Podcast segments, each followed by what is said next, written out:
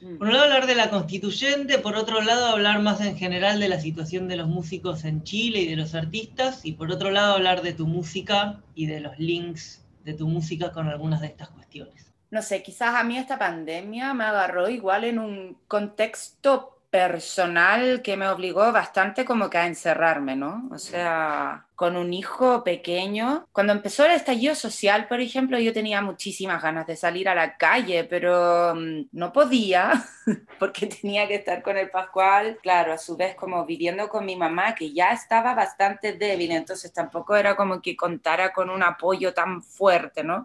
y en ese entonces no habíamos logrado todavía organizarnos muy bien con el papá del Pascual, que él vive en otra ciudad. Entonces fue bien poco lo que yo pude estar en la calle. Además que aquí la protesta, salir a la calle, te hace sentir que se corre peligro también, ¿no? O sea, es fuerte la represión. Bueno, la experiencia de ser mamá o papá realmente te pone en un lugar de sentir que es necesario que existas, ¿no? O sea, más allá de lo que uno pueda dejar para la humanidad, hay un pequeño ser que está al cargo de uno, entonces esa sensación de tener que cuidarme yo se me aumentó muchísimo. Confieso que quizás hasta me puso un poco más temerosa, ¿no? O sea, los ojos, cualquier cosa, ¿no? La lacrimógena en la cabeza, es muy fuerte esa cosa de sentir que el, el derecho a la protesta es fuertemente reprimido acá en Chile.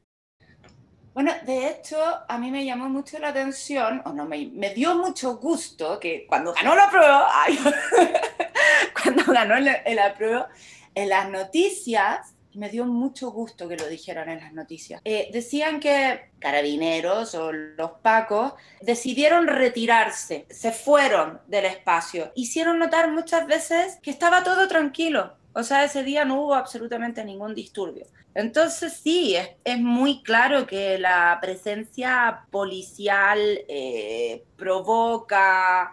Son unos expertos en provocar ira, pero porque uno los ve acometiendo unos actos, pero de un nivel de irracionalidad y de falta de sentido común que, o sea, realmente provocan esa ira, ¿no? O sea, es profesionales en generar odio, es terrible decirlo. Te podría decir tantas cosas al mismo tiempo. A ver, bueno, están los carros lanzaguas con gases lacrimógenos que cada vez se empezó a mencionar más y a poner en duda que cuáles serían los productos químicos que están dentro de, de esas aguas, ¿no? Porque realmente muchas personas que recibían el impacto del chorro con, con unas ronchas tremendas, se ocupa el gas pimienta, eh, he sabido de muchas personas muy cercanas que recibieron el gas pimienta en situaciones de estar en actitudes absolutamente pacíficas, el uso indiscriminado de lacrimógenas y bueno, y lo que empezó a suceder es que se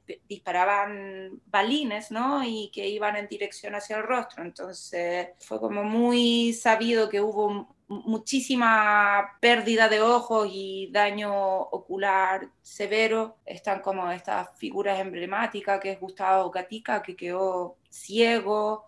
Fabiola Campillay se encontraba en el paradero de una micro y recibió el impacto, eh, esperando una micro, ¿no? no se encontraba en contexto de protesta recibió un impacto de, de, bomba lacrimógena en la cabeza, también quedó ciega. Esos son como los hechos que son claramente demostrables. Bueno, porque bueno, con la pandemia evidentemente la, la, la, protesta se acabó y ahora de a poco se ha ido retomando la calle, porque se acabó la protesta, pero no se acabó la rabia. Entonces las calles fueron retomadas y en una hubo este hecho en el cual se puede observar en un video que un policía, Paco, carabinero cruza en diagonal y va hacia un joven de 16 años, según él, para tirarlo hacia el suelo y de esa manera... Eh, detenerlo, pero lo hace al lado del puente. Entonces este joven cae del puente. Bueno, de hecho la familia pidió que se bajaran las imágenes de ese cuerpo que queda inconsciente en, en el lecho del río Mapocho.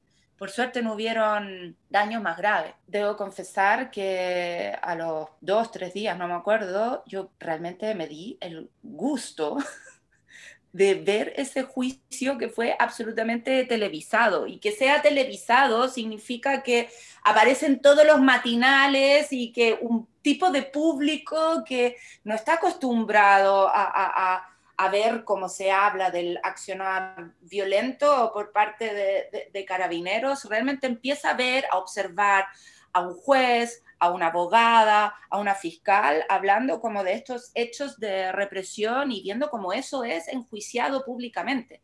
Independiente de si esta persona, eh, todavía también recuerdo el rostro de, y con mascarilla, ¿no? Como todo tan surreal, pero sí, porque además el juicio por Zoom Uy, perdón, no sé, es como que me río por no llorar, pero situación surreal, total, distopía, pero ya, no sé, Isaac así quedó pequeño.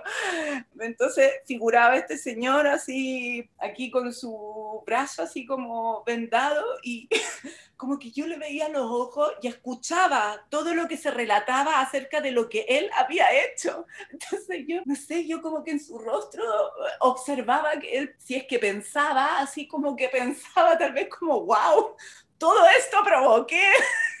Jamás pensé que todo esto iría a suceder porque se me ocurrió correr en diagonal hacia un joven al lado del río y tirarme encima independiente del resultado de ese juicio, porque además carabineros eh, tienen sus propios juicios. Ellos no son juzgados en, en, los tribunales en los que son juzgados los civiles. E, es muy extraño todo eso. En fin, lo más seguro es que no se haga justicia, pero el hecho de que esto haya sido de manera pública, que lo hayan visto los abuelitos y las abuelitas que suelen informarse a través de la televisión y que reciben toda esta información en la cual la protesta es sumamente criminalizada, ¿no? Creo que eso fue como algo positivo dentro de todo esto.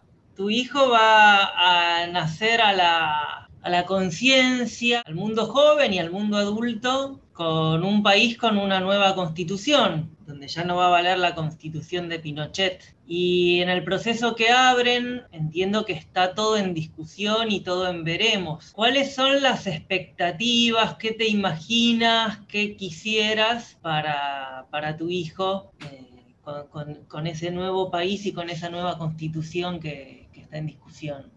Debo decir que jamás había ido tan feliz a votar. Jamás como que uno ya sentía que era importantísimo lo que estaba sucediendo, pero el día que yo fui a la elección y además en este contexto tan, tan extraño, tan nuevo dentro de una pandemia, a, afrontar todos juntos, las conglomeraciones, ¿no? Todos con mascarillas, también, no sé, con mucha juventud ahí a cargo de, de organizar las filas, etcétera, como todo un movimiento para permitir así esta manifestación ciudadana que fue muy concurrida por lo demás porque si Piñera hoy en día está como presidente, es porque en algún momento la ciudadanía dejó de creer eh, eh, eh, en ese acto político que es ir a votar, ¿no? Y en algún momento la ciudadanía o mucha juventud pensó que daba exactamente igual que fuese Piñera o bueno, el otro era Alejandro Guiller. Claro, porque a veces uno termina más bien como que votando en contra de una opción. Pero claro, vuelvo a decir, esta vez yo no voté en contra de una opción. Yo me fui emocionando cada vez más y además como con una sensación de que íbamos a ganar. Se sentía, se sentía muy fuertemente. Y el resultado, yo no sé si eh, ustedes supieron cómo se leyó, ¿no? O sea, el resultado... Sí, 78 y pico por ciento. Y, además que aquellos que votaron por el rechazo, ¿qué representa el rechazo? ¿no? Están absolutamente como dentro de las tres comunas, o sea, pasaron a ser nombrados como las tres comunas y que representan a, las a las élites económicas, ¿no? Que como que no quieren ceder frente a sus privilegios y que, bueno, debo decir que tengo familiares muy cercanos que pertenecen a esas élites económicas, porque por ahí hicieron sus publicaciones en Facebook eh, hablando de lo discriminados que se sentían ahora, porque todo el mundo hablaba de que, oh, ellos, que no sé qué. Entonces, esta vez yo decidí que iba a entrar en diálogo, ¿no? Porque es un modo de situarse frente al mundo que yo estoy en constante pregunta de que esto es porque realmente ven el mundo así o presentan una opinión porque les conviene presentarlo de esa manera. ¿Qué, qué, se oculta detrás de esto? Perversión, maldad, egoísmo, tontera, ceguera, ignorancia, ¿no? O sea, realmente para mí es una pregunta constante. Aún así, todo lo que representa esta posibilidad, desde un principio fue tomado igual con cierta reticencia y con ciertas reservas, ¿no? Porque se observó como que esto que se, se, propuso, esto que se ofreció de hacer un plebiscito como un modo de calmar la protesta, un modo de desviar la atención de las reales demandas sociales que siguen sin ser cubiertas, ¿no? O sea, hay situaciones de urgencia que se vieron acrecentadas con la situación de pandemia que siguen en el aire. Yo no sé si ustedes vieron una acción artística que se proyectó sobre un edificio como muy eh, hambre, ¿no? No sé si ustedes vieron eso. O sea, hablando, volviendo a lo de la represión, ellos fueron amenazados ellos fueron amenazados. O sea, imagínate, o sea, el nivel de censura es muy fuerte, pero claro, esa pura palabra, ¿no? Hambre,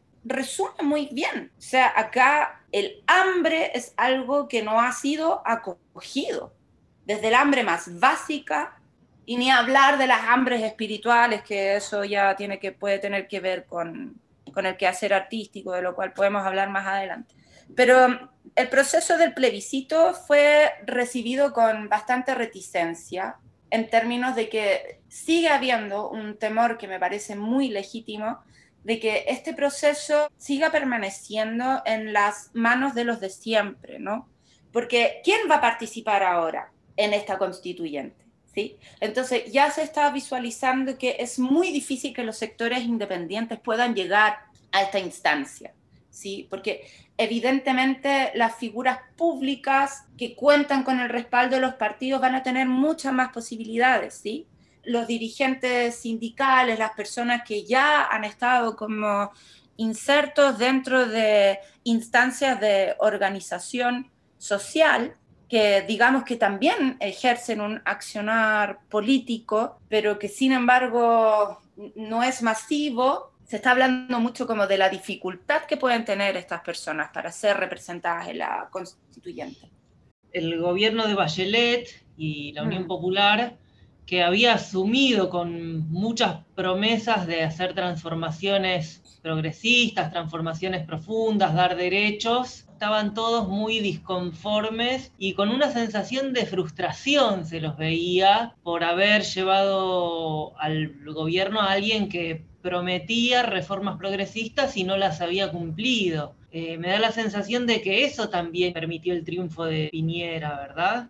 Por supuesto que sí, por supuesto que sí. Ahora, porque también están a veces esos otros pequeños gestos que no se ven. Hoy en día, yo que fui mamá, yo me cambié a FONASA. ¿Sí? Cuando me quedé embarazada me cambié a FORASA. Me salí de la instancia privada y me cambié al Fondo Nacional de la Salud que depende del gobierno. Debo reconocerle en realidad a, Bachelet, quien también evidentemente reprimió a, a mapuches, o sea, ella forma evidentemente parte de lo mismo, eh, no sé, le dio rienda suelta a todas las facilidades al mundo empresarial, etcétera pero aún así debo decir que mm, Pascual ha recibido su atención médica de manera gratuita y yo también como mamá, incluyendo dentistas, radiografías, etcétera, gracias a gestiones de la Bachelet, o sea, esas cosas creo que hay que reconocerlas, pero imagínate que vivíamos en un Chile en el cual eso no existía. Post dictadura eh, fue una decepción tras otra, ¿no? ¿Y qué Chile imaginas y qué Chile sueñas para el Pascual? Eh, wow. Bueno, creo que hay un concepto relativamente nuevo que se ha insertado y que habla del buen vivir. Y creo que en realidad actualmente vivimos en una sociedad en la cual ese buen vivir es como una realidad muy, muy, muy lejana, ¿no? Entonces, bueno, ya, hablemos en positivo. Voy a partir por lo básico, realmente de lo básico, ¿no? Y ni siquiera voy a hablar de un país, voy a hablar de un mundo mientras sigamos viviendo en un mundo en el cual en realidad cada país se les arregle por sí solo con sus propias posibilidades. Esta pandemia también yo creo que dejó bastante al manifiesto y la crisis ambiental en general. E, este tipo de crisis son crisis que son horizontales, pero que igual evidentemente a algunos les afectan más que a otros, ¿no? Acá en Chile todavía es necesario hablar de la necesidad de una educación y de una salud de calidad y gratuita para todas y para todos. Aún es necesario hablar de eso. Es necesario hablar de sueldos dignos y de condiciones laborales dignas para todos y para todas. Jubilaciones dignas, aún se hace necesario hablar de aquello. Conciencia y respeto y cuidado de nuestro medio ambiente, yo ahora volví al barrio de mi infancia. La proliferación de edificios es una cosa impresionante. O sea, vivimos en un país en el cual, claro, siempre es tomado en cuenta lo que va a privilegiar al mundo empresarial y no es tomado en cuenta la vida cotidiana, ¿no? De las personas. Aspiro, me encantaría que Pascual pudiese vivir en un mundo en el cual él tenga conciencia de que pertenece a, este planeta que pueda disfrutar de la naturaleza y que sienta que no le tiene que poner el pie encima a nadie para poder ser feliz y que no tiene que defenderse del pie de nadie tampoco, ¿no? Y me gustaría que nos cuentes cómo se vive el ser artista en Chile, sobre todo de los músicos independientes que son nuestros pares en Chile. Mira, debo decir que yo creo que yo no soy la persona más representante de, aquel mundo, ¿no? porque tengo la suerte en realidad de tener un trabajo estable como músico y que además disfruto muchísimo. O sea, yo soy la pianista del Ballet Nacional hace 20 años. hace 20 años que tengo trabajo estable, tocando todos los días piano, improvisando, observando el movimiento de los demás. Entonces, tengo muchísima suerte.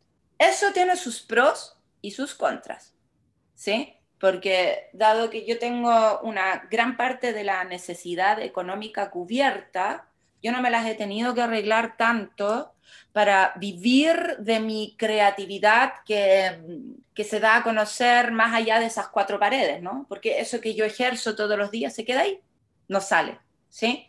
Eh, y yo, bueno, soy una pésima gestora, entonces evidentemente no he grabado ningún disco, porque sea, ahí yo también a veces me impresiona, o sea, qué impresionante como yo produzco música, produzco, produzco, produzco, produzco y se va, o sea, hay, hay un nivel de desapego que, no sé, puede ser hermoso como, como contraproducente también. Pero claro, yo no me he visto en la obligación de arreglármela, de vivir de, de la música que yo creo y que compongo ahora con la pandemia, eh, dispuesto de más tiempo, postulé a cuatro fondos, imagínate, o sea, uno para el Goethe Institut, el otro que, bueno, te puedo hablar más adelante porque son proyectos que llevo muy en el corazón, que realmente sería hermoso que los lográsemos ganar. Eh, otro que trata de llevar a, a, escena la biografía de mi abuela y además de compositora en dos obras de teatro. Entonces, ¿cómo funciona en general el artista independiente? Hay, varias opciones. Por una está el famoso eh, postular estos concursos, ¿no? Que son una ruleta rusa, en el cual yo no sé cómo será en Argentina, pero postular a un fondo acá es, es casi como que tienes que hacer la obra. Son de un nivel de burocracia bien fuerte y es como que hay que proponer una propuesta eh, escénica, hay que, o sea, ya hay que como que demostrar todo un trabajo avanzado, siendo que, por ejemplo, el fondo que yo postulé en el Goethe no me pedía nada de eso y era todo lo contrario. Era, o sea, si hay trabajo que ya está avanzado, el proyecto se anula, ¿no? Entonces, unos conceptos muy distintos. Bueno, entonces está este mundo de, de, las postulaciones, al cual yo sé que también hay como algunas posturas ideológicas que se restan más bien a esto, ¿no? Porque implica este concepto de concursar, de competir, entonces eso a alguna gente no, no les cae muy bien. Mi banda está en un sello ahora, entré a un sello que mueve bastante música, no sé si llamarle independiente en realidad. Quizás nunca me he detenido mucho a pensar en qué es lo independiente, pero es un sello que se, llama, que se autodenomina como un sello de música independiente que es Persea, en el cual en realidad debo decir que me siento bastante cómoda porque siento que comparto con bandas que, no sé, resonamos como de algún modo de la misma manera. ¿Y cómo se las arregla el mundo que decide estar totalmente independiente y autogestionado y no recibir ese tipo de fondos? No lo sé. El gobierno tuvo la fantástica idea y, así dio como el aviso con bombos y platillos que iban a incrementar los fondos eh, del mundo independiente, ¿no? O sea, me refiero a que como que sí, vamos a meter más platas aquí para los presupuestos, para que todos puedan concursar, para que eso se amplíe. Gran noticia, gran.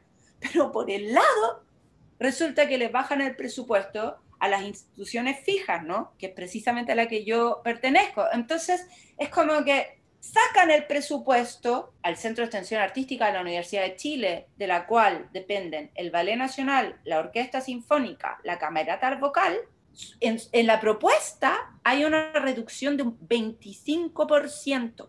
Eso significa que o despiden 30 músicos de la Orquesta Sinfónica, o que se acaba el Ballet Nacional, o que van a haber unas reducciones de sueldo importantes. Con eso se encuentra uno, ¿no? Como con un gobierno que tiene puestas sus prioridades, no sé, en comprar armamento y, lacrimógena, porque, bueno, ya, no sé, ahí es donde me empieza a dar rabia, pero... y para más remate te presentan este tipo de proyectos con ese tipo de pillería.